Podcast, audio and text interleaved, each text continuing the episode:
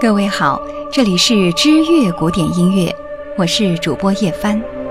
从今天开始，将为您播出柏辽兹的爱情地图，用一生画一个圆。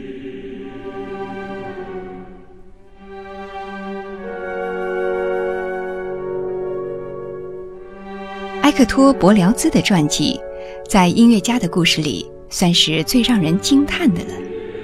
按照他的生平。编一个剧本，搬上荧幕，再创一次万人空巷的盛举，估计不是难事。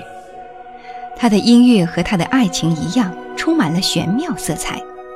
当然，这免不了主人公的夸张个性和乐于分享的处世之道。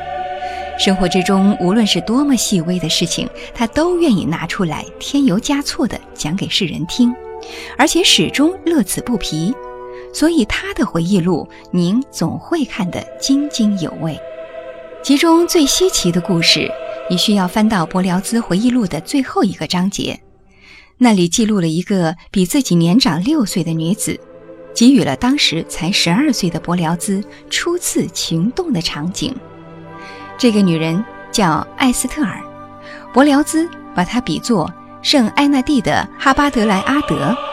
阿巴德莱阿德是古希腊神话中的精灵，他自己则比作是一只小鸟，被艾斯特尔的箭射中，受伤的他努力挣脱了他的魔掌。几年之后，艾斯特尔嫁作他人，柏辽兹只能独自哀伤地写下这样一段话：我已经忘记了他棕发的颜色，他那双蓝宝石一般眼睛的色彩。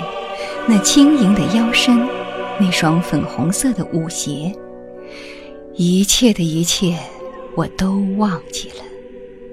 可是，在梦中，我为何挥之不去，驱赶不走呢？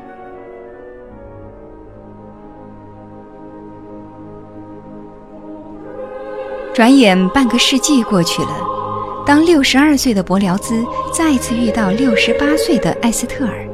艾斯特尔已经是结婚两次的老妇人了，而且丧偶。可是，在柏辽兹的眼中，她依旧是自己最初的女神。于是，在柏辽兹的自传中写到这里的时候，自然就成了趣味最浓的高潮。当约定的日子渐渐临近，我那颗骚动的心也到了失控的边缘。岁月无情，红颜易老。当四目相对的一刻，即便曾经的女神也已经是老态龙钟的妇人。可是我昔日的热情依旧还在。他盯着对方的眼睛，深情地说道：“不论过去多少年，岁月如何改变你的容颜，我依旧是那个爱你如初的少年。”布辽兹牵起了埃斯特尔的手，深情地献上了。浓浓的吻，不过这一切似乎还没有打动对方的心，柏辽兹只能单膝跪在他的面前，祈求对方应允。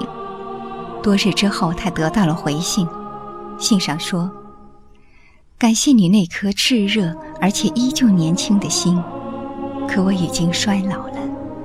毕竟我年长你六岁，到了这个年纪，我想我应该学会接受现实。”而不是爱情，抱歉。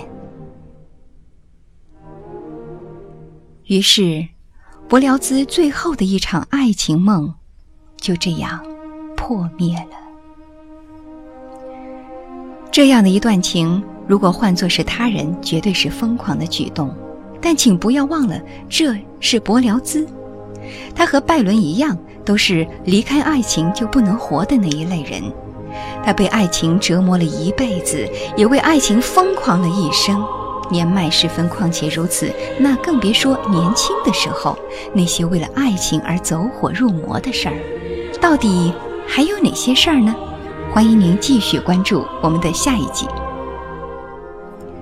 各位听友，这里是知乐古典音乐，我是主播叶帆。柏辽兹的爱情地图，用一生画一个圆。第一集就播送到这里，感谢收听。